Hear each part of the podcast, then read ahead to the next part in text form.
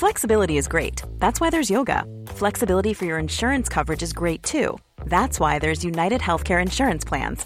Underwritten by Golden Rule Insurance Company, United Healthcare Insurance Plans offer flexible, budget friendly coverage for medical, vision, dental, and more. One of these plans may be right for you if you're, say, between jobs, coming off your parents' plan, turning a side hustle into a full hustle, or even missed open enrollment. Want more flexibility? Find out more about United Healthcare Insurance Plans at uh1.com. Les amis, bienvenue, j'espère que vous allez tous très bien et très content de vous retrouver pour cette nouvelle vidéo. Une nouvelle fois en compagnie de mon bon ami Stan. Stan, tu vas bien? Ça va très très bien et toi? J'espère que voilà que tu es en bonne santé, que tout se passe bien et tout. On te voit là bouger, euh, pigeon voyageur là. Je t'ai vu aller euh, faire des petits trucs avec les euh, Lyonnais. ça fait plaisir de voir que tout se passe bien de ton côté. encore une fois, ça fait très très plaisir d'être là pour discuter encore. Carrément, bah écoute, ouais, grave, ce que tu as vu, du coup, c'est la, petite émission que j'ai faite avec Zach pour parler aux, joueurs de l'OL qu'a créé Gusto entre autres. C'était vraiment vraiment cool, donc j'ai mis la, vidéo de ça sur ma chaîne pour ceux que ça intéresse. Mais aujourd'hui, on est réunis pour parler bah, de l'ensemble du foot européen et on se disait, alors que la saison vient de démarrer, là on est tout début septembre, ça pourrait être cool de faire un tour d'horizon et de choisir les 10 joueurs à suivre pour 2022-2023, qui est en plus une année tellement particulière, deux Coupes du Monde, etc. Euh, et on en a choisi chacun 5. Donc on va commencer on va donner chacun un de nos joueurs et puis à la fin on fera peut-être aussi la, liste complémentaire, vous inquiétez pas parce qu'il y a juste tellement tellement de monde à citer. Mais voilà, pour commencer, pour lancer les hostilités, qui est-ce que toi tu as choisi Stan? Bah, en fait, Willou, déjà comme tu as eu à dire, j'ai envie de reprendre juste la dernière partie de ta euh, dernière phrase là tout de suite, c'est ça n'a pas été facile quoi. Franchement, ça n'a pas été facile parce que j'ai l'impression qu'il y a une éclosion de euh, talent, c'est un baby boomer en fait de euh, talent qu'on voit en ce moment. Les petits sont juste très très forts, ils sont très forts, très très jeunes, donc ça fait plaisir de voir autant de top players. Donc voilà, on s'est amusé à essayer de voilà de, de, mettre un tami, un tami, un tami, un tami. Et moi, le premier joueur que j'ai envie de proposer, c'est Chouameni. Pourquoi Chouameni Parce qu'à la fin de la journée, le Real Madrid reste quand même euh, champion d'Europe, euh, champion en Liga. Le Real, c'est un grand club, c'est un des plus grands clubs en Europe, si ce n'est le plus grand. Et le Real, quand même, ces euh, dernières années, s'est forgé sur une genre de base. Et cette base-là, c'était son milieu de terrain, ce qu'Ancelotti a appelé le triangle des Bermudes. Casemiro, Tony Kroos et puis Luka Modric. Et ces trois-là, leur entente a juste été sensationnelle. Et aujourd'hui, je pense que le fait d'en avoir enlevé un, eh ben, on a fait douter aussi plus qu'un, parce que le remplacement aurait pu être compliqué. Cependant, le remplaçant en tant que tel aujourd'hui, c'est qui? C'est Chouamini. Il est arrivé, le price tag est très très cher, tout le monde est d'accord là-dessus. Cependant, quand on voit ses performances en ce début de saison, j'ai envie de dire que Chouamini fait partie de ces joueurs-là sur lesquels il va, il va falloir garder un œil. Parce qu'en ce moment, il est bien, et au-delà de cela, quand je vois le feuilleton Pogba sur le terrain et hors du terrain, je pense qu'il a aussi des yeux peut-être sur cette Coupe du Monde-là, vu que durant la dernière année, il a énormément joué avec Didier Deschamps. Je pense qu'il a joué une dizaine de matchs et euh, tout, une dizaine de euh, euh, sélections. Donc c'est un boy qui est en train d'évoluer, c'est un boy sur lequel qui est très très jeune, sur lequel Carlo Ancelotti est en train de compter et qui est très bien entouré par Dumbledore, Luka Modric et puis l'autre bandit allemand là, Tony Kroos. Écoute, j'ai rien à rajouter. Démonstration claire, limpide, parfaite, totalement. C'est juste, comme tu l'as dit, avec l'étiquette, c'est un gros joueur à suivre, mais en plus, il y a tous ces mhm. défis-là. Et quand tu es Royal, forcément, tu es, très attendu. Bah, Peut-être le truc qui est, qui est cool, c'est que on, ne s'est pas concerté, hein. d'ailleurs, avant de préparer le truc, on s'est juste un peu réparti les championnats. Mais moi, je suis parti sur, pour mon premier nom, sur le remplaçant de Chouameni à Monaco. C'est Mohamed Kamara, bien sûr, le Malien, qui a été pris à Salzbourg. 22 ans pour lui, donc hyper jeune. Euh, mhm. déjà, ce qu'il montrait à Salzbourg, c'était hyper, hyper excitant. Il y avait un match contre le Bayern, notamment, huitième de finale de Ligue des Champions. Euh, sauf si c'était phase de groupe. Non, c'était huitième de finale, c'était l'aller, je crois, avant qu'il se fasse démolir au retour. Et euh, déjà là, il avait montré toute sa qualité. C'est une machine au milieu de terrain, une machine à, ratisser, un aspirateur total. Ses chiffres avancés, ils sont incroyables de ce point de vue-là. Il a un énorme, énorme volume, mais il est aussi pas mal avec ballon. C'est pas juste un milieu défensif à grosse activité. Franchement, avec ballon, il se projette bien, il élimine plutôt bien même. Il a une super bonne qualité de mobilité. Et voilà, Monaco va vraiment, vraiment en avoir besoin parce qu'en plus, au-delà de lui, je trouve que Monaco, c'est pas hyper bien renforcé. Mbolo, c'est mhm. pas mal, mais Minamino, bon, déjà, on voit pas grand-chose et peut-être que le défi de la Ligue 1 sur le plan de l'intensité physique, ça va être un petit peu difficile. Euh, ce Monaco tourne pas hyper bien, donc ça c'est ma petite inquiétude. Mais Mohamed Kamara va avoir du boulot et franchement, s'il y a un gars qui peut relever ce défi, c'est bien lui. D'ailleurs, en tout tout début de mercato, j'avais fait une vidéo un joueur pour chaque club de Ligue 1 et c'est lui que j'avais choisi pour Monaco. Donc un beau symbole et j'espère une très très belle progression, une belle carrière à suivre pour Mohamed Kamara. C'est tout le mal qu'on peut lui euh, souhaiter parce que euh, arriver dans euh, cette équipe de Monaco là et après remplir ce rôle là qui a bien été rempli par un joueur qui est parti sur un price tag de 100 millions, vraiment j'ai envie de dire peut-être si on voit le marché on peut dire overpriced ou pas, c'est pas facile donc beaucoup de courage à lui. on enchaîne. mon deuxième gars c'est Alexander Isaac. Alexander Isaac, le Suédois, Alexander Isaac de la Real Sociedad, Alexander Isaac qui débarque à Newcastle. Newcastle, gros projet, ça, je pense que tout le monde est d'accord là-dessus. Les Saoudiens, ils sont arrivés, ils sont prêts. Petit à petit, tu les vois, ça monte. Ça a l'air intéressant. Cette équipe-là, avec Eddie Howe, qui est très cohérent dans son football, il a eu l'occasion de prendre Bournemouth, de les amener jusqu'à l'élite. Ça, plein de gens l'ont euh, oublié, mais Eddie Howe, c'est pas un tocard. Donc, du coup, aujourd'hui, il a les moyens et les moyens de mettre en place une certaine philosophie et ça se voit. Et je pense qu'aller chercher Alexander Isaac, ça cadre bien avec cette équipe-là qui, offensivement parlant, manquait peut-être un tout petit peu un buteur. Il y avait Callum Wilson, mais après, c'était un peu compliqué. Là, ils se sont départis de pas mal de euh, joueurs. Et là, ils vont chercher un jeune Suédois qui a explosé en Liga il y a deux ans, mais qui après, s'est un peu éteint. Donc aujourd'hui, il arrive dans ce championnat-là qui est la Première Ligue. Premier match face à Liverpool, il a marqué. J'ai envie de garder un œil sur lui et de dire voilà un one to watch. Voilà un enfant qui peut peut-être, je dis bien, être ce plus-là qui va permettre à Newcastle d'aller se battre pour les places européennes parce que je pense que c'est ça le but de cette équipe de Newcastle-là. Donc Alexander Isaac, sa meilleure saison, je pense que c'était 17 buts en 30 euh, matchs joués avec la Sociedad. Je pense que c'était avec l'année où il y avait les Martin Odegaard, tout ça, ils étaient très très forts. Odegaard s'est acclimaté à ce championnat-là. Je ne vois pas pourquoi Isaac ne pourrait pas le faire dans cette belle équipe de Newcastle. Donc du coup, j'ai envie de garder un œil sur lui. Carrément. Et même aussi, euh, je ne l'ai pas inclus dans ma liste, mais j'y pensais.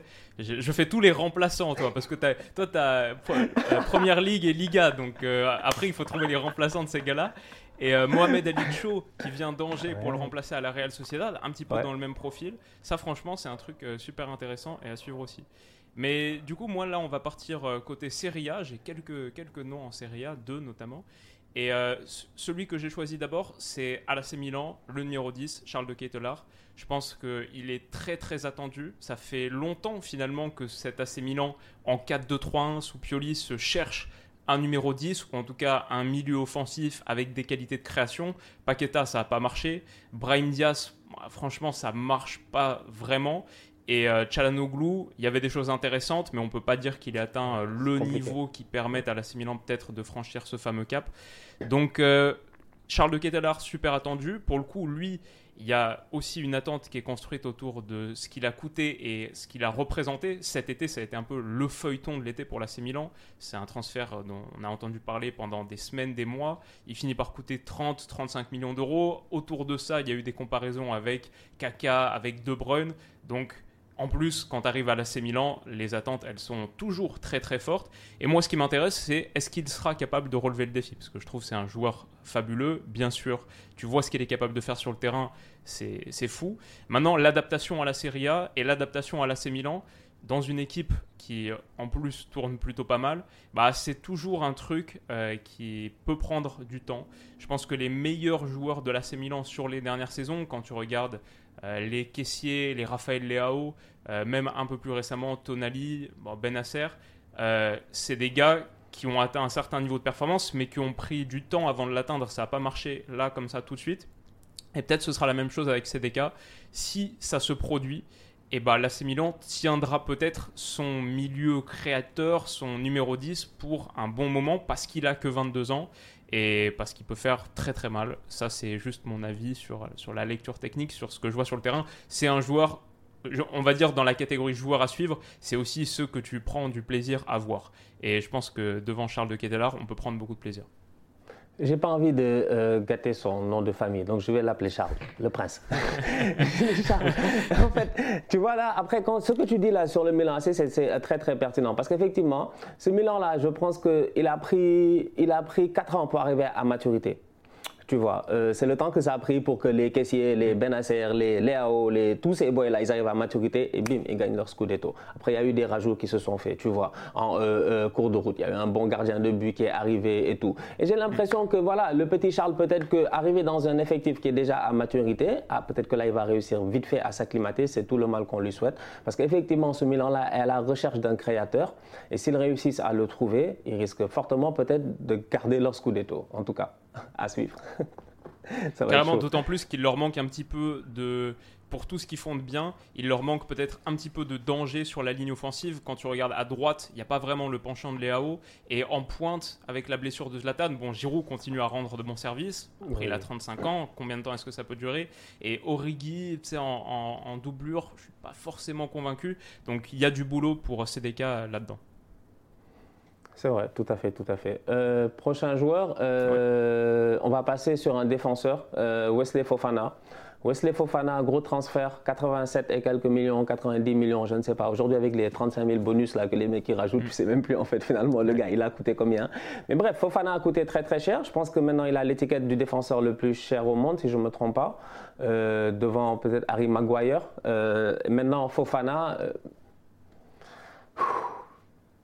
c'est un très bon joueur de football. Fofana, c'est un joueur très intéressant. C'est un joueur qui est arrivé à Leicester. Il a été bluffant parce qu'il était, il était jeune quand il arrive à Leicester. Il est encore très très jeune. Il est jeune quand il arrive euh, à Leicester en provenance de Saint-Etienne, si je ne me trompe pas. Moi, dès que je le vois dès les premiers matchs, le boy, tu vois, dans sa qualité de relance, il n'a pas peur en fait. Tu sens qu'il a des cojones, il ose en tant que tel. C'est un petit qui est ambitieux. Et son ambition, je pense, veut l'amener aujourd'hui à peut-être participer à cette Coupe du Monde, qui est un facteur très important qui a dû jouer beaucoup sur la décision de pas mal de joueurs. Et j'ai envie de garder un œil sur lui parce que c'est un joueur prometteur, mais qui arrive aujourd'hui dans un club qui est en transition. Ah, ça me pose problème. Tu vois, le euh, souci, c'est que je me dis, Khalidou Koulibaly qui arrive dans un club comme Chelsea qui est en transition, c'est une chose, peut-être que voilà, mais il a déjà fait une grosse partie de sa carrière, tout. Fofana aujourd'hui, c'est un gamble. Il est parti pour très très cher. Il va falloir vite fait qu'il s'acclimate. Bon, apparemment, ils vont prendre Potter, tout ça, on va voir s'il arrive à réussir à sortir sa baguette magique et puis régler les euh, problèmes. Mais la réalité, elle est là. Wesley Fofana, pour moi, c'est un, c'est un excellent joueur de football. Il, est à cette, euh, il, est, il fait partie du futur, je dis bien défensif, je pense, de l'équipe de France. Je pense qu'il a les moyens, à un moment donné, de, euh, d'être, voilà, comme les Saliba, comme tous ces gars-là, en fait. C'est, ça, hein, ce futur défensif-là. C'est, plus Raphaël Varane, malgré le fait qu'il fait un bon début de saison. Donc pour moi, j'ai envie de garder un œil sur lui en espérant que son transfert à Chelsea soit une réussite. Parce que si son transfert à Chelsea n'est pas une réussite, bah, ça risque d'être compliqué par la suite. Donc voilà. Mm, carrément, et puis intéressant pour Chelsea qui a bien renouvelé son arrière-garde en perdant Rudiger Christensen, en changeant un petit peu ta formule avec la Koulibaly, Wesley Fofana, changement de coach. Pour le coup, je pense qu'avec Potter, ça peut plutôt bien se passer pour Fofana. C'est un gars qui joue bien depuis l'arrière, qui est mhm. doué euh, face à la pression adverse, dans la relance, etc. Euh, bon, à voir, et on va voir comment il continuera d'être façonné. Moi, je, suis, je reste en Italie là pour le prochain et c'est tu, tu, parlais de, de CDK avec son nom imprononçable. Bon, on connaît. voilà. Le, prochain sur la liste, c'est celui qui, qui eh déchaîne euh, l'Europe ah en ce moment. C'est Rvica Kvaratskhelia. Kvara, Kvaradona, dont on a un petit peu parlé dans un des derniers épisodes quand on parlait du Napoli sur, sur les équipes à suivre en début de saison. Et voilà, si on regarde les stats, c'est son début de saison, il est canon, il a 6 matchs euh, en Serie A et en Ligue des Champions confondus, 4 buts, 2 passes. Naples, qui est invaincu en championnat, vient de foudroyer Liverpool 4-1 en Ligue des Champions en sortant un récital absolu au Maradona. Et ça, c'est ses stats. Mais peut-être le plus intéressant, c'est ce qu'il n'y a pas dans les stats, parce qu'il y a des buts qui ont failli être marqués, des passes décisives qui ont failli être données, et juste de la créativité continue sur son côté qui le rend vraiment, vraiment kiffant. si tu regardes la compile de ces six matchs, là, tu peux te la trouver sur YouTube. Euh, mhm. Ouais, il y a pas mal de trucs cool à regarder. Donc, euh, ça en fait un joueur à suivre. Et Naples l'a pris pour 10 millions d'euros. Donc, ça, c'est encore un truc. Il a 22 ans. Donc, euh, voilà, mhm. encore une belle marge de progression. Et voilà, pour Naples, c'est quand même une formation qui vient de totalement renouveler sa structure, sa colonne vertébrale. Comme on en avait parlé, ils ont perdu Ospina, Koulibaly, Mertens et bien sûr Insigné que Kvaratskhelia doit remplacer quelque part. C'est le, le, poste pour poste. Et ça, c'est quand même un sacré défi. Tu remplaces Insigne, qui est un peu l'enfant de Naples, né à Naples, qui vient de passer les 12 dernières saisons de sa carrière à Naples, mhm. euh, et qui même, c'est pas juste l'histoire, sur les dernières saisons, Insigne, il était euh, performant. Il a une cinquantaine de contributions décisives, but plus passe D sur les deux dernières saisons. Donc euh, voilà, pour Farah, je pense que le vrai défi, une fois que tu as bon, tu as fait naître l'enthousiasme autour de toi sur ce, début de saison canon. Le défi, c'est continuer à, sustain cet engouement et continuer à montrer que tu vaux ce niveau d'engagement, continuer à progresser aussi. Et Naples, euh, amener Naples haut, parce que je pense qu'en Serie A, il y a plusieurs équipes qui peuvent gagner le titre. Naples fait partie de la conversation. Et sur ce groupe de Ligue des Champions qui est super kiffant, bah, Naples est très très bien parti en battant Liverpool. Donc euh, il va se passer de bonnes choses à Naples cette saison et s'il se passe de bonnes choses, il y a des chances que Kfara soit pas trop loin. C'est pour ça que pour moi il faut absolument le suivre, le regarder. Ah, il va falloir définitivement le suivre. En fait, cette, équipe du Napoli là, moi quand je l'ai vu hier face à Liverpool, euh, voilà, en fait, dans ma tête, je me suis dit, quand même, c'est des, des bandits, quoi, quand même. Parce qu'eux, ils ont fait un renouvellement, mais taf, taf. En fait, ils ont fait un truc d'italien. C'est un truc de film italien, c'est un truc de parrain. C'est ça qu'on appelle le nettoyage. En fait, c'est-à-dire que les gars, ils ont commis un crime, ils ont nettoyé le crime, et puis tout est redevenu normal. Comme si c'était normal. De où ils sont passés de Mertens, Insigne, machin, tout ça, ils sont revenus comme ça avec des. Comment il s'appelle Le petit Simeone, euh, l'autre géorgien. Pour Koulibaly.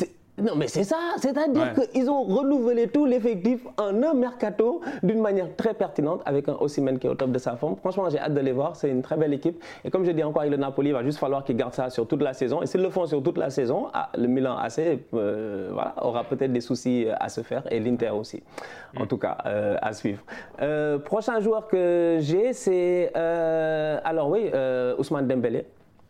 Ousmane Dembélé. Ouais non, Ousmane Dembélé, eh oui, eh oui, eh oui. Non, Ousmane Dembélé, franchement, il a changé.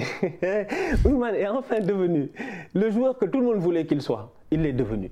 En fait, quand on disait Dembélé est fort, quand on disait Dembélé est le plus fort de sa génération, quand je disais ici que de la même manière qu'il y avait dans le temps les Benzema, les Menez, les Ben Arfa et les comment il s'appelle encore et les Samir Nasri et que voilà Ben Arfa c'est dommage, c'était le plus talentueux. Tout le monde est d'accord là euh, euh, mais c'est lui qui a voilà le moins réussi.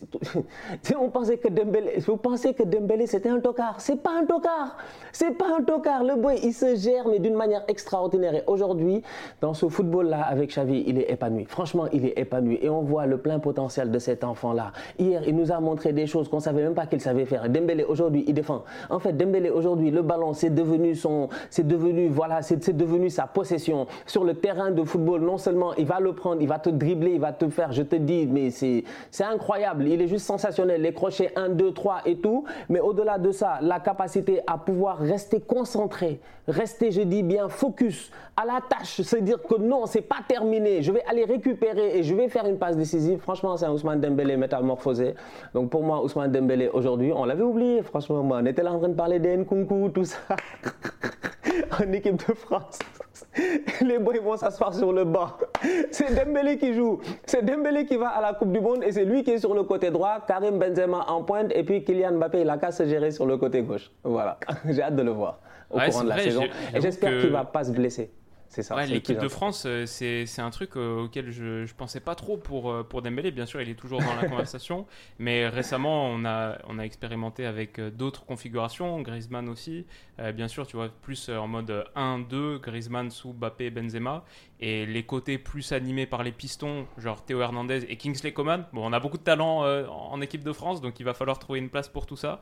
Mais totalement d'accord avec Dembélé. Moi aussi, je, je le mettais dans ma liste complémentaire aussi parce que j'ai envie de voir enfin de la continuité dans ses performances. Parce que mmh. des périodes, quelques belles périodes de plusieurs semaines, c'est pas la première fois qu'on voit ça dans sa carrière, mais une très grosse saison aboutie du début à la fin, avec des titres, avec de la performance en club, en sélection nationale, euh, ouais, ça, ce, serait vraiment. Ah, il y a des chances que ça, ça, peut être la plus belle saison de sa carrière, quoi. Donc c'est pour ça mmh. que, euh, ouais, totalement à suivre dans un Barça qui renaît en plus. Grave d'accord. Euh, Perso, avant de partir sur mon tout dernier nom, qui est peut-être euh, le joueur que j'ai le plus envie de suivre, celui qui va faire le plus de différence, euh, on en parlera tout à l'heure, j'ai choisi Loïs Openda de Lens, parce qu'en Ligue 1, on parle beaucoup de ce petit Belge qui vient d'arriver de Bruges, même s'il était euh, prêté ces dernières saisons au Vitesse Arnhem aux Pays-Bas. On en parle beaucoup parce que Lens fait un début de saison canon, parce que mhm. lui, il a déjà 4 buts en 6 matchs, et ce qu'il montre sur le terrain pour un petit gars de 22 ans, 1m75, c'est une capacité de vitesse et de la présence athlétique, un vrai petit gabarit, ultra tonique, difficile à bouger il rentre totalement, il s'intègre totalement dans un lance qui pourtant a perdu Kalimwendo, qui est retourné au Paris Saint-Germain, puis ensuite voilà, qui a été vendu à Rennes. Mhm. Et franchement, ce qu'il montre, c'est, c'est, il fait la partie des joueurs de Ligue 1 les plus excitants à suivre. En plus, on a la certitude, on a la conviction qu'il va être inséré dans un collectif qui marche. Et ça, tu vois, tout à l'heure, on parlait de Mohamed Camara, par exemple, en Ligue 1 à suivre. Euh, est-ce que Monaco va marcher? Ça, c'est plus une question. Lance, est-ce que Lance va marcher? Bah oui, ça, ça c'est sûr. Ce lance-là, ce début de saison est juste dans, dans, la foulée, dans la continuité de ce qui est produit par Francaise depuis un Hey, I'm Ryan Reynolds. At Mint Mobile, we like to do the opposite of what Big Wireless does. They charge you a lot, we charge you a little. So naturally, when they announced they'd be raising their prices due to inflation, we decided to deflate our prices due to not hating you. That's right. We're cutting the price of Mint Unlimited from $30 a month to just $15 a month. Give it a try at mintmobile.com slash switch. $45 upfront for three months plus taxes and fees. Promote for new customers for limited time. Unlimited more than 40 gigabytes per month. Slows. Full terms at mintmobile.com. moment là-bas, bah pour moi c'est une équipe qui est vraiment totalement prétendante au top 3 de Ligue 1. C'est, ça peut paraître assez dingue de dire ça pour une équipe qui est remontée il n'y a pas si longtemps en Ligue 1, mais c'est totalement le cas. Ils sont vraiment, vraiment impressionnants, hyper performants collectivement. Et ce petit Loïs Openda en pointe, c'est un bonheur et un profil que Lance a pas trop dans son effectif parce que Sotoka c'est génial, mais c'est plus euh, la tour de contrôle assez technique aussi, mais moins pour prendre la profondeur en vitesse. Donc ouais, Loïs Openda, c'est vraiment vraiment intéressant. Et on parle d'année de Coupe du Monde.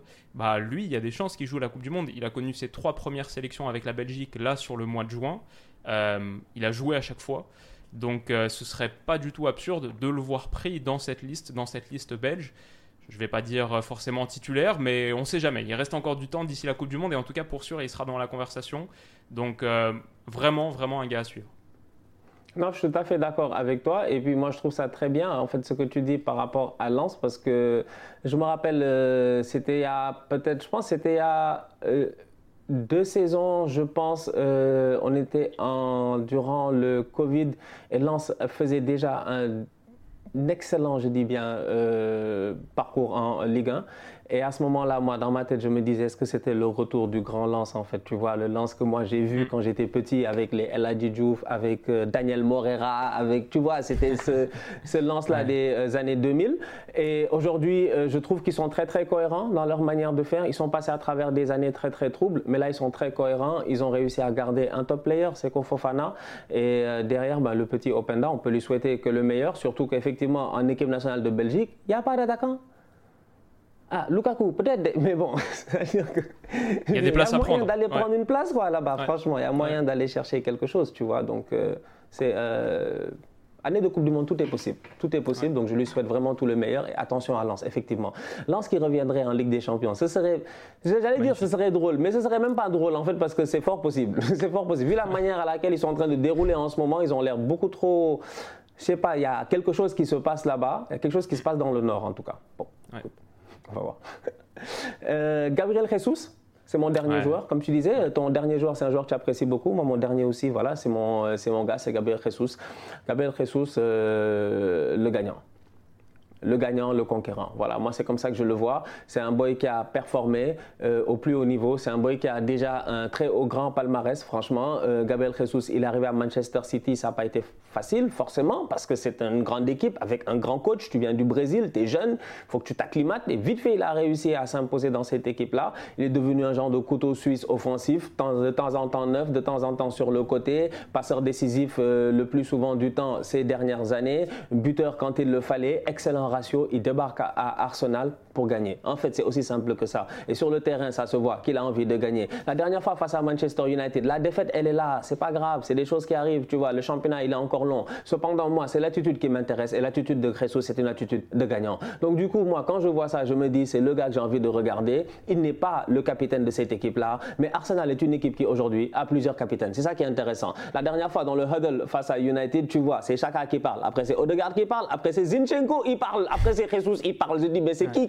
c'est qui le capitaine de cette équipe-là En fait, tout le monde parle dans cette équipe-là parce que tout le monde est concerné. Les gars sont arrivés à une certaine maturité. On a le leader, je pense, offensif qu'il nous fallait. La seule chose à faire, comme pour la plupart des joueurs, c'est de prier qu'il ne se blesse pas.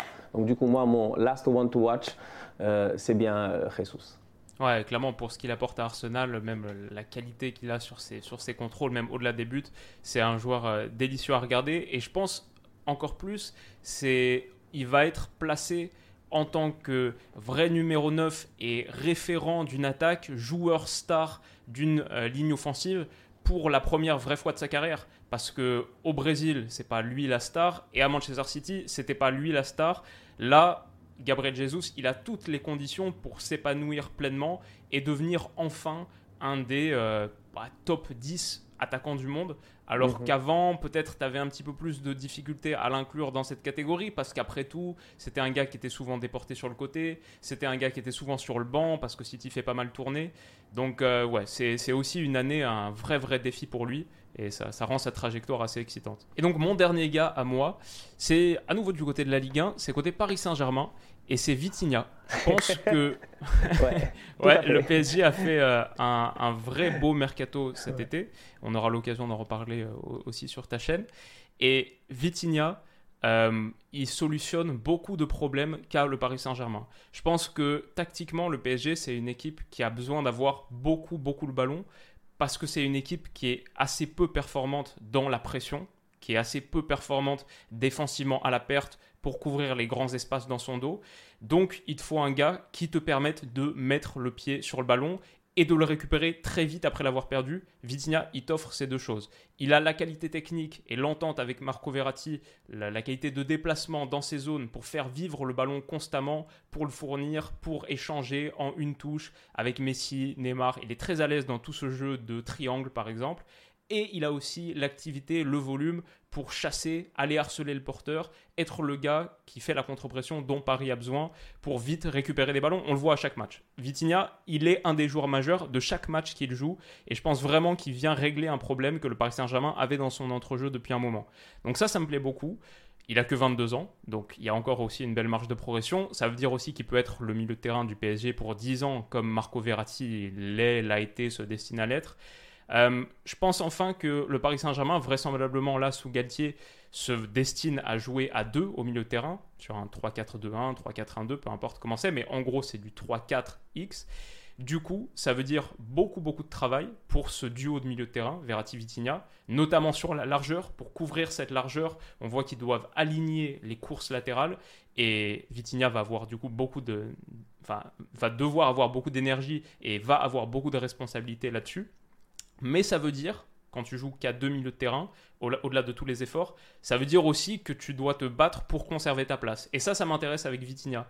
Pour un Paris Saint-Germain qui, en plus de Verratti, eh ben, a recruté cet été Carlos Soler, Fabien Ruiz, Renato Sanchez, il y a de la concurrence dans l'entrejeu et la place de quasiment personne n'est garantie, même si au PSG, en fait, il y a plus de places qui sont garanties qu'ailleurs, je pense. Mais en tout cas, la place de Vitinha, elle n'est pas garantie à vie. Il doit continuer à prouver avec son niveau de performance. Il a moins de crédit que d'autres, qu'un Verratti par exemple. Et il y a ça, donc qui le rend super intéressant, sa trajectoire intéressante à suivre. Enfin, enfin, le dernier point, c'est est-ce qu'il peut progresser sur le volet offensif? Parce que pour l'instant, ce qu'il montre, c'est génial. Mais à l'approche du dernier tiers, du dernier tiers pardon, je pense qu'il peut encore s'améliorer. On l'a vu en Ligue des Champions là contre la Juve. À un moment, il tente une frappe un petit peu difficile. Alors je pense qu'il y a un petit ballon à mettre pour Neymar entre les deux défenseurs centraux. Euh, ça, c'est un petit peu le refrain classique qu'on a souvent dégainé autour de Marco Verratti. Tout ce qu'il fait, c'est génial, sauf dans le dernier tiers où il manque un petit peu d'audace, peut-être même de qualité de frappe ou de, de vision, de sens du but. Est-ce qu'il peut développer ça? Parce qu'il est encore très jeune, 22 ans. Il règle beaucoup de problèmes. C'est un gars qui me semble avoir un plafond hyper élevé et c'est un bonheur de le voir jouer. Donc il est tout en haut de ma liste. Écoute, moi je suis tout à fait d'accord avec toi. Euh, c'est un très bel argumentaire pour Vitinha. Maintenant, après moi, euh, là où j'ai un problème un tout petit peu, c'est un peu dommage, hein, tu vois. C'est ça le, le souci. C'est est-ce que Paris, ils ont fait exprès? Ça, c'est une question que je me pose, quoi. Parce qu'aujourd'hui, Vitinha, il joue bien. On est d'accord. Vitinha est pertinent. On est d'accord. Vitinha, Verratti, ça marche. On est d'accord. Mais à la base de la base, en fait, l'idée, c'était pas Vitinha, peut-être doublure de Verratti. C'est-à-dire que tu as changé, tu as, perdu Viginaldum, tu as perdu Gay, tu as perdu Paredes. Bon, tu as perdu, tu t'es débarrassé plus ou moins ou tu as fait, voilà, tu choisissez le vocabulaire que vous voulez. Donc, Herrera du coup, c'est ça, Herrera, etc. Il y a eu un dégraissage qui a été fait. Mais après, tu vois qu'il y a une certaine cohérence. Tu as, ramené Renato Sanchez, un peu comme Viginaldum, tu vois, dans le box-to-box et euh, euh, tout ça. Tu as ramené euh, Fabian Ruiz. On va voir ce que ça va donner. Tu as ramené le boy Carlos Soler. C'est un porteur de ballon. On a eu l'occasion de le voir en Liga. Mais derrière, moi, je me dis, aujourd'hui, sincèrement. C'est-à-dire que ma réflexion, plus elle tourne, plus elle pousse, parce que la dernière fois dans le débrief, c'est ce que j'ai eu à dire aux fans du PSG, c'est que Galtier, il a un problème, c'est de trouver l'autre doublure ou l'autre, l'autre combinaison. Moi, ça qui m'intéresse, en fait, je vous ai dit que je ne suis pas là pour vous dire que le train, il est à l'heure. Ce qui marche, marche déjà. On a vu que Vitinha est, est fort. Mais est-ce qu'ils ont fait exprès? Parce que Vitinha, j'ai l'impression que c'est deux Verratti en fait, finalement, dans l'idée, dans, dans l'optique, dans le, je ne sais pas, dans, dans, dans, un certain idéal, c'est un joueur qui a été cloné doublement, mais qui est, mais qui est un, un Verratti qui, d'il y a 5 ans, mais très bon, très intelligent, qui s'entend très bien, je dis bien, avec les trois de, euh, devant, qui sait lui aussi défendre, qui a une bonne capacité, je dis, de euh, euh, recouvrement. Franchement, moi, je trouve que Verratti et Vitinha, c'est deux joueurs au même profil qui marchent juste à la perfection. Mais ça, je demande, est-ce qu'ils ont fait exprès? C'est-à-dire ils ont recruté Vitinha, mais est-ce que réellement ils se sont assis, ils ont dit ouais non on va prendre Vitinha parce qu'en fait Vitinha c'est lui qui va amener le lion entre. Il n'y a pas eu ça, hein, faut pas nous blaguer ici, faut pas nous blaguer. Ils ont eu le coup de chance du siècle, c'est que le boy il est fort, il est très fort et il s'entend. C'est-à-dire que c'est comme la pièce du puzzle que tu as cherché dans la maison pendant des jours et des jours et des mois et des mois et tu l'as retrouvée, tu l'as mise et tu es comme ah alléluia, c'est ça Vitinha. Mais et les autres? Maintenant, ce qui m'intéresse, est-ce que Vitinha Verratti ça va marcher? Est-ce que tu vois ce que je veux dire? Est-ce que, excuse-moi, Renato Verratti ça va marcher? Est-ce que Fabian Ruiz Vitinha ça va marcher? Mais effectivement, en ce moment-là, franchement, ils sont comme Arsenal en fait. Ils ont un 11 de départ. Ils ont un, top 11 de départ. C'est vrai que tu as raison sur le recrutement au milieu de terrain. Ça pose la question de il y a ces trois gars, mais quel autre paire pourrait fonctionner? Et cette VV, euh, cette W là, euh, elle, marche du tonnerre. Un truc qui est aussi cool quand même sur les deux, c'est que euh, Vitinha, il est souvent plus haut que Verratti, genre vraiment plus haut. Souvent, Verratti, il descend avec les centraux un peu pour préparer mhm. la relance, mhm. alors que Vitinha, il est haut, haut, genre au niveau des joueurs offensifs pour mhm. commencer à lier avec eux, pour, je pense, euh, ouvrir un peu de l'espace aussi à l'intérieur du jeu. Avec son appel, du coup, ça force un gars à redescendre, le suivre, et du coup, il y a un petit peu plus d'espace à l'intérieur. Pour Messi, par exemple, qui aime beaucoup décrocher, souvent Messi est plus bas que Vitinha sur les phases offensives. Et ça, c'est quand même assez intéressant. On sent un gars qui est vachement intelligent tactiquement et qui a déjà compris comment s'insérer dans ce Paris Saint-Germain-là. Ça lui donne sans doute une longueur d'avance par rapport à la concurrence, comme tu dis, mais effectivement, il ne faut pas qu'il y ait de blessures. Quoi. C'est ça, c'est toujours ça qu'on leur souhaite à euh, eux tous. Donc voilà, voilà. Euh, liste complémentaire, parce que liste complémentaire, il y a, beaucoup de gars. Sauf que les gars, durant toute la vidéo, ils étaient là, à chaque fois qu'on disait un jour, ils étaient là en train de dire est-ce qu'ils vont dire celui-là? Ah, Ils vont pas dire Exactement. Ah, ils ne l'ont pas dit. euh, non, moi d'abord, je commence par le fantôme. Apparemment, hein, parce que là, toute la presse anglaise l'assure, il a reçu son permis de travail. Il est de retour, franchement, c'est Diego Costa à Wolverhampton. C'est-à-dire que ça, franchement, c'est le transfert que qui arrive après la fin des transferts. C'est un gars qui va revenir traumatiser les défenses, je dis bien, de Première Ligue. Je suis convaincu qu'il arrive avec une certaine mission. Je ne sais pas laquelle, mais j'ai hâte de voir ce que ça va donner. Surtout que Wolverhampton, ce début de saison, ils sont pas derniers. J'ai l'impression que le, début de saison. Ça Attends, je vais vérifier. Leicester, je pense. Attends, je vais, je, vais vérifier parce que moi, je connais mes gars là dans les commentaires. Tu vas dire, ils sont derniers, ils vont venir te dire non, Stan, tu racontes n'importe quoi. 14e. ils sont 14e. Bon, ça va, ils sont 14e. C'est que c'est peut-être il y a deux journées, ils étaient derniers. Mais aujourd'hui, euh, Raúl Jiménez, il a eu une blessure assez grave euh, l'année passée. Là, il est de retour. Maintenant, c'est capitaine crochet. Donc, j'ai hâte de voir, franchement, est-ce que Diego Costa va ramener ce plus-là dans cette équipe de Wolverhampton, qui est une équipe agressive, fatigante et qui ces dernières années s'est toujours battue pour être là, je dis bien, le plus proche possible de l'Europe. Donc euh, voilà, moi dans mon, premier dans la liste complémentaire, c'était euh, Diego Costa. Ouais, pas mal. Et j'avoue, tu m'en as parlé en début de, juste avant qu'on s'enregistre, et j'avais même pas calé qu'il avait signé aux Wolves. Donc euh, ça, ça, ajoute toujours un petit peu de drama et de, de, scénario. Euh. il va y avoir des, il sera souvent dans les titres des, des résumés de, je sais pas, qui, a les droits, RMC ou quoi. Bref. Euh, on va souvent avoir des, images de Diego Costa. C'est pas mal.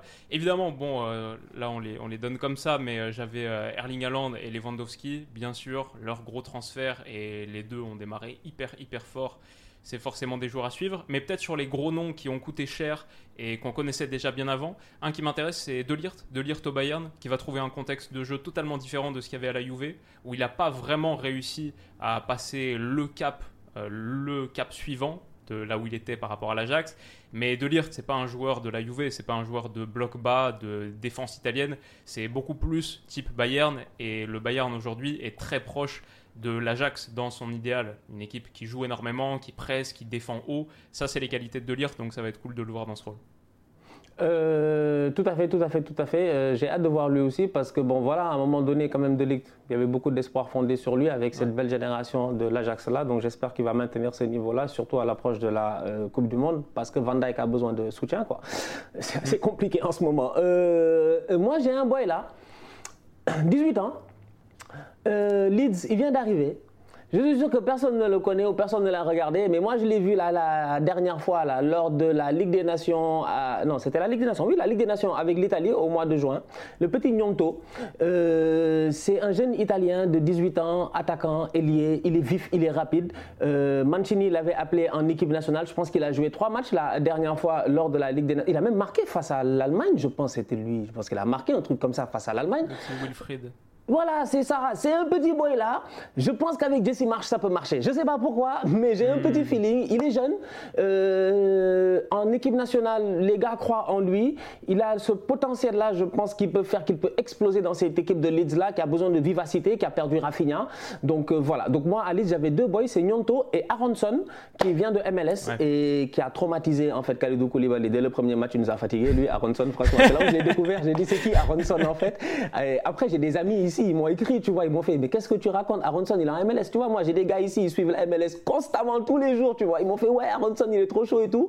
Je suis allé revoir les vidéos et ouais, donc voilà, c'est Nyonto, Aronson, c'est deux petits boys comme ça que je balance, que peut-être que vous connaissez pas, mais voilà, il faut garder un œil sur eux aussi pas mal le Nyonto, j'ai envie de plus le voir, mais là comme ça, ça me fait un peu penser à mon Openda. C'est 1m70 pour Nyonto, 1m75 Openda, petit jeune mais rapide et grosse qualité athlétique, tu vois, des petites bombes qui partent et qui peuvent exploser dans la profondeur. Leeds comme lance, ça peut bien jouer au foot. Donc euh, ouais, franchement, euh, bon, bon pic. Je vais, écoute, je vais t'en sortir euh, une dizaine là, comme ça, juste en, en, les énumérant. J'avais Dybala qui, est-ce qu'il va retrouver son niveau performé à la Roma. Mhm. Karim David Adeyemi, c'est un transfert qu'on mhm, connaît depuis un mhm, petit moment, mais à Dortmund, voilà, il y, a du travail à faire, ça c'est quand même assez excitant. Schlotterbeck aussi à Dortmund qui a bien renforcé sa défense centrale, euh, avec Zoule aussi, beaucoup de monde le voulait, Schlotterbeck. Modric qui a explosé Leipzig avec le Shakhtar, qui a une dégaine euh, de superstar déjà, et on verra si euh, Arsenal était bien dessus. Je crois le voulait pour une quarantaine de millions d'euros, un truc comme ça. Donc Mikhailo Modric, euh, ça c'est un petit joueur à suivre. On verra s'il est transféré dans un club des 5 championnats majeurs. Xavi Simons, est-ce que le PSG le, regrettera? Je pense pas, mais je crois qu'il a été élu joueur du mois en Eredivisie là. Ça, commence, ça, commence, vachement fort pour lui, mhm, donc mhm. c'est pas mal. Et après, sinon, 2-3, euh, j'ai euh, Angel Gomez qui, euh, à Lille, sous Fonseca, en train de jouer un nouveau rôle, milieu défensif dans le cadre de 3 ça se passe plutôt bien pour lui. Il y a Colomwani en Bundesliga, est-ce qu'il va franchir un palier supplémentaire? On m'a parlé du, de Romeo Lavia à Southampton, qui est déjà titulaire dans le Southampton de Ralph Hasenhüttl à 18 ans. Dommage, il s'est blessé pour un mois, mais le petit Belge, ça peut donner quelque chose d'intéressant. Et euh, pour faire plaisir à mes suiveurs de Ligue 1, en choisissant parmi beaucoup, beaucoup d'autres sur ma liste, je vais dire la casette et Tolisso, bien sûr, pour le retour dans le club formateur. Est-ce qu'ils mhm. peuvent porter mhm. Lyon mhm. là où Lyon doit être? Et à, Nice, euh, BKBK et Aaron Ramsey aussi. Est-ce que ça peut fonctionner? Enfin, à Marseille. Pépé, même, Pépé, vite fait, comme ouais, ça. Ouais, Pépé, grave. non, mais Nice, euh, nice est allé très fort, même après le job de Monaco. Mais c'est vrai, Pépé, Ramsey, beaucoup mhm, d'ex-gunners en première ligue. Je regarde parfois mhm. des résumés. En, Ligue 1, pardon, je regarde parfois des résumés mhm. sur des chaînes euh, genre néerlandaises ou quoi. Et tout le monde est là. Ah, ça fait plaisir de voir les ex-joueurs d'Arsenal qui jouent bien en Ligue 1, comme par exemple Nuno Tavares à l'OM. Ça aussi, c'est un truc à suivre. Les deux pistons d'ailleurs, Tavares et Klaus.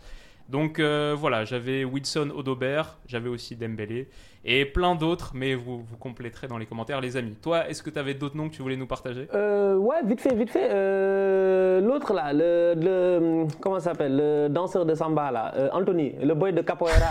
on va voir ce que ça va donner. Anthony de Capoeira. Carrément, carrément. Anthony de Manchester United, j'ai hâte de voir. Euh, J'avais Cucurella aussi. Mm. Cucurella, c'est un gros transfert. Marcos Alonso est parti, tout ça. Sur le côté gauche, là, il va falloir que. Mm. Voilà, on attend beaucoup de euh, euh, lui aussi. Euh, Casemiro, voir aussi comment est-ce qu'il va s'implémenter dans cette équipe-là. J'avais Darwin. Darwin, franchement, Darwin, faut qu'il se gère. Darwin, Darwin, on... Carrément. Darwin, on a besoin d'un contre-pouvoir. J'ai en ce moment, il y, a, il y, a, une seule personne au pouvoir. On a besoin d'un contre-pouvoir parce que Mo Salah ne va pas très bien, donc il faut que Darwin il se gère. Euh, et euh, j'avais qui d'autre? J'avais les boys de Leeds là, euh, Paquetas, Kamaka, euh, Aguerd.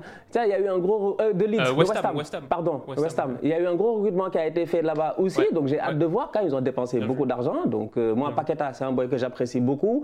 Donc j'espère ah. qu'il va réussir là-bas aussi. Et sinon, en dernier, le petit Fabio Vieira à Arsenal, voilà que j'ai hâte de voir aussi. Euh, un boy aussi du championnat euh, portugais, de la manière que Vitinha a réussi à s'imposer.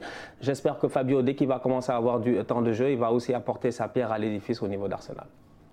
Parfait, écoute, ça conclut notre liste. On a fait une bonne quarantaine de minutes et franchement, je crois on aurait pu faire 4 heures. Euh, J'ai envie de faire euh, 4 ou 5 parties à cette vidéo. Mais les amis, n'hésitez pas à compléter dans les commentaires avec les joueurs qui, vous, vous ont inspiré, vous inspirent sur ce début de saison.